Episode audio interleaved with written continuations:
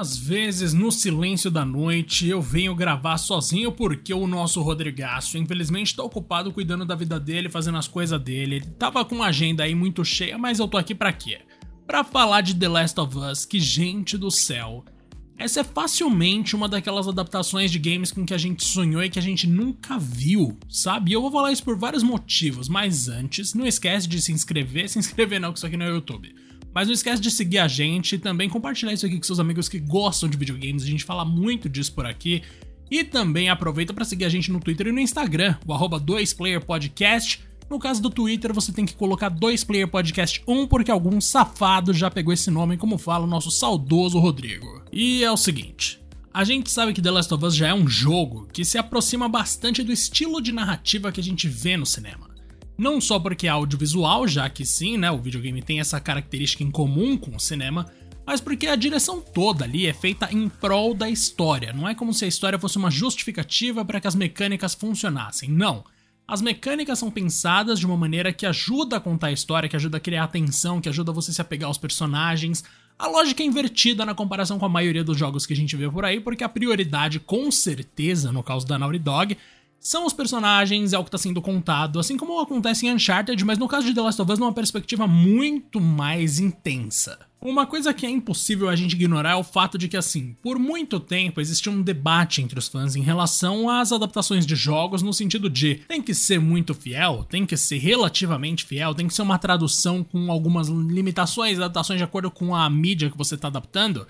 E pela primeira vez na história, a gente tem pelo menos um primeiro episódio da série, no caso, porque ainda não foi a série inteira, em que o nível de fidelidade chega a ser absurdo no ponto em que alguns diálogos são tirados diretamente dos jogos e levados para TV. Aquela cena do sofá com o Joe e a Sarah conversando ali quando ela vai dar o relógio quebrado dele que ela consertou ou mesmo depois disso, quando eles estão saindo ali da base, né, da zona de quarentena, e eles são interceptados ali por um cara, um dos policiais ali, que o Joe meio que tinha uma relação relativamente boa com o cara. Mano, essas cenas e outros detalhes ali, eles foram tirados diretamente assim, sem mudar quase nada em relação ao material original, num nível de fidelidade que a gente nunca tinha nem sonhado em ver nas outras adaptações. Vamos pensar aqui, por exemplo, em Sonic os jogos do Sonic mal tem diálogo, então, tipo, eu tô falando aqui no caso dos clássicos, né? Os 3D tem diálogo, mas é tudo uma bosta, então a gente ignora. Então, beleza, não dá muito, não dá muito para comparar. Se a gente pega Mortal Kombat, tinha lá a sua história, mas claro que o jogo, o filme teve que recriar lá em 95 e depois em 2021 todo um esquema ali, todo um esquema de narrativa que não existia até então nos jogos, no caso. E também a gente pode pegar de exemplo, sei lá, Castlevania, aquela animação maravilhosa da Netflix. Cara, a história ali é 100% original, isso é inspirado nos jogos. O mesmo vale para Arcane, que também é uma história assim 100% original, sem uma adaptação direta, assim algo que seja interativo, no caso um game, que seja igualzinho à série. Não existe isso. The Last of Us chegou para falar, ó, oh, se a gente adaptar exatamente o material original e só pegar como se fosse uma adaptação de um livro e adaptar o que dá, o que tem que adaptar para funcionar, já que não é uma mídia interativa, o cinema ou a televisão, dá certo. Olha aí que coisa incrível. A gente ainda não viu uma temporada inteira com acontecimentos que remetem aos jogos constantemente. Eu também tô falando pela perspectiva de alguém que jogou, então dificilmente vai rolar alguma coisa ali que eu não entenda. Mas a princípio, esse é, esse é o primeiro exemplo de uma boa adaptação, tipo, que realmente não é boa só pelo contexto de adaptações de jogos, é uma boa produção em si e que é extremamente fiel ao material original. O fato de que o diretor daquela minissérie Chernobyl, ou como muitas pessoas gostam de falar, Chernobyl, mano, velho, esse cara, o Craig Mazin, ele realmente é um maluco diferenciado, né? Todo o trabalho que ele faz ali de câmera, sem dar ênfase demais no negócio meio Michael Bay, com prédios caindo aos pedaços e pessoas gritando em desespero explosões. Não, ele faz até explosão, ele faz até desespero, mas por uma perspectiva sempre muito próxima do nosso personagem, né? Ele coloca a gente quase que numa situação semelhante à dos jogos, no sentido de que a câmera tá muito próxima de quem tá assistindo a ação, mas você tá sempre acompanhando ali pela perspectiva de um dos caras que estão envolvidos diretamente com a situação. Então o Tommy, o Joel, a Ellie, ou de repente a Sarah Mano, inclusive esse primeiro episódio é da Sarah, né? Uma pena que a atriz, que eu esqueci o nome agora, infelizmente, mas eu vou lembrar, só apareceu em um episódio, porque ela mandou muito bem, velho. A atriz que eu tô falando aqui no caso é a Nico Parker. Mano, ela arregaçou de verdade. Eu achei incrível a Sarah dela, mesmo que tenha sido um episódio só. Inclusive, foi um. Na série, a Sarah tem muito mais falas e desenvolvimento ainda que ao longo de um episódio só do que nos jogos. E nem tenho o que falar também pro Pedro Pascal, que em alguns takes, mano. Se, nossa, ele era o Joe, assim. Eu acho que eu até curto mais esse Joe do que o Joe dos jogos. Nossa senhora, o maluco tá surreal de parecido. E ele tá muito dentro do negócio, tá ligado? Ele tá afim de brincar, ele realmente tá lá porque ele tem que. Mano, ele tá dando a vida ali no negócio. Nitidamente é um dos melhores papéis do Pedro Pascal em séries de TV no geral, e olha que eu já vi algumas. Conforme o tempo passar, algumas nuances do John vão começar a surgir, né? Como por exemplo, essa coisa de. E do paizão, que é uma coisa que o Pedro Pascal já tá acostumado a ser para ir para se tornar um cara extremamente frio, que agora a gente de novo tá operando num caso do extremo, mas daqui a pouco ele começa a ser o cara frio de um mundo pós-apocalíptico, com algum algumas quedas ali, uns momentos meio que de fragilidade que ele expõe de repente diante da Ellie, algumas coisas assim que ele vai ter que capturar, que tem muito bem no jogo e que eu espero que adaptem bem na série.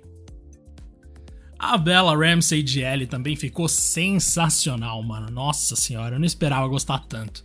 Eu não sei se o texto precisava fazer ela falar fuck toda hora, só porque, ah, para mostrar que ela é irreverente. Existem outras maneiras além de ficar repetindo a mesma palavra o tempo inteiro, mas enfim. Mano, curti muito, não achei forçado, gostei. É engraçado, né, que ela já tem o quê? 17, 18 anos, ela realmente parece ali que tem 14 igual a Ellie. E ela também tá nessa de tipo, mano, me colocar aqui, eu vou levar a sério. Tá todo mundo pra jogo, tá ligado? Tá todo mundo realmente entrando naquele negócio. E o que ajuda muito é a produção de cenários, todos os efeitos visuais. Um cuidado, assim, que realmente, no caso de séries, é meio raro.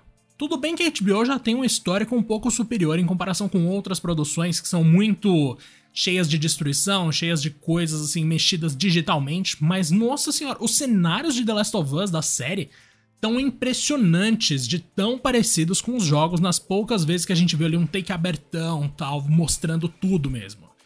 E os monstros, inclusive, a gente ainda vai ver em mais detalhes, né? Porque nesse primeiro episódio ficou parecendo um monte de zumbi genérico, mas nossa senhora, eu, eu realmente achei assim fenomenal a adaptação visual que eles fizeram na coisa toda, mas eu vou voltar para os autores. Acho que de todas as pessoas que eu vi em The Last of Us, a que eu mais estava preocupado era o Gabriel Luna, porque eu não conheço muito bem o trabalho dele, então não sabia muito bem o que esperar.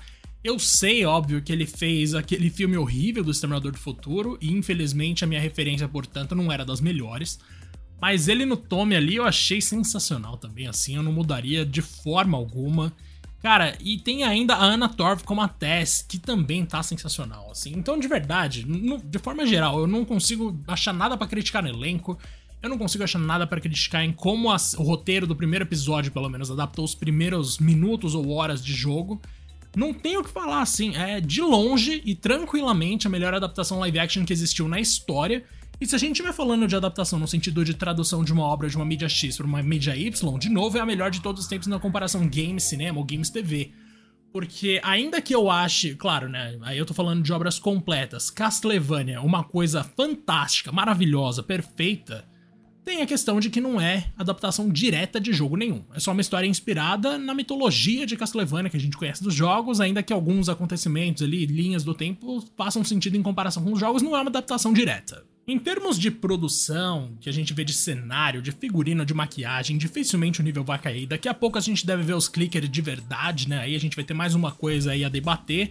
Mas por enquanto eu só tenho elogios a dizer a falar sobre essa parte da coisa, na questão visual, em termos de atuação, nitidamente tá todo mundo muito dentro das personagens, agora é só questão de saber como vai ser quando entrarem algumas nuances mais complexas no relacionamento entre eles.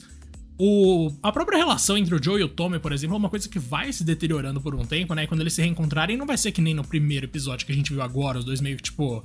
O Joe meio que tomando conta do Tommy, que é um cara encrenqueiro e tal, vai mudar pra alguma coisa um pouco mais. mais delicada.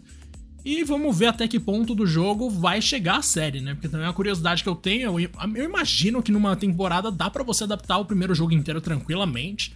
Mas é óbvio que não dá para adaptar os dois de jeito nenhum. Vou fazer só um adendo aqui, eu não sei nem se já falar adendo, mas enfim, eu vou fazer uma observação final que é o seguinte: a abertura da série, ainda que seja meio simples visualmente, usa uma música que todo mundo conhece de The Last of Us, então assim, não podia ter escolha melhor, aquilo ali foi impecável.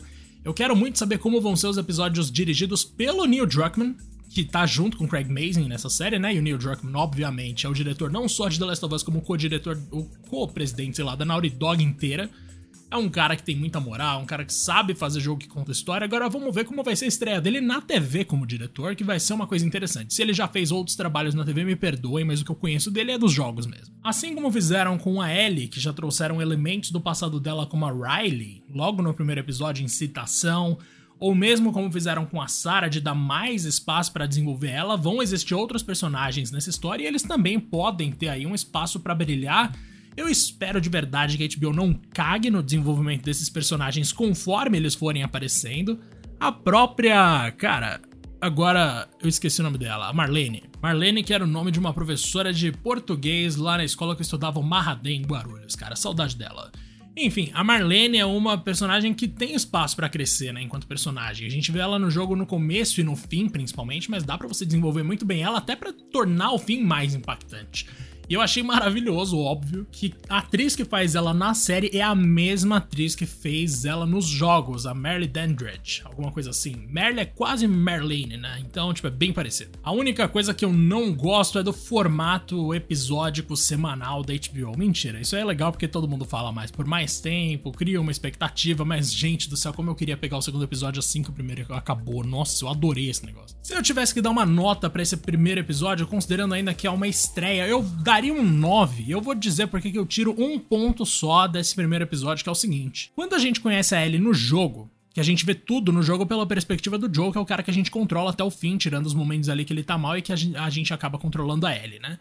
Cara, a relação da Ellie com a Marlene fica meio no ar, assim. Tipo, desde quando elas se conhecem, há quanto tempo existe alguma coisa ali, se elas têm uma coisa meio de mãe e filha e tal. E na série eles meio que resolveram mostrar isso logo de cara, assim. Então, para mim, pelo menos, tirou um pouco do impacto de trombar com a Ellie pela primeira vez, porque ela já tinha aparecido uma vez. E também não ajuda muito saber que a Marlene meio que conheceu a Ellie, assim, pouco antes da Ellie cruzar o caminho do Joe. Eu achei que elas tinham uma coisa um pouco mais antiga, manja. Eu queria que fosse um negócio mais assim. Eu não lembro se eu tô confundindo fatos do próprio jogo. Mas seria mais interessante se a Marlene se mostrasse assim uma figura mais presente há mais tempo na vida da Ellie, porque como eu falei, eu quero que esse final dessa primeira temporada seja daquele tipo de coisa que você vai pensar, mano, gritar, tá ligado? Você nem vai conseguir pensar. Vou concluir essa análise então dando 9 de 10, sendo que o 2 Player Podcast, ou 2 Player Podcast, ou 2P, que é como a gente gosta de chamar, é contra notas, mas nesse caso aqui eu não aguentei. E, cara, eu só quero que os próximos episódios sejam tão bons quanto o primeiro. Se você ainda tá por aqui, segue a gente, também manda isso aqui pros seus amigos que gostam de The Last of Us, gostam de outros jogos, a gente sempre tá publicando por aqui. E tamo junto, meus queridos. A gente se vê numa próxima, hein? Falou!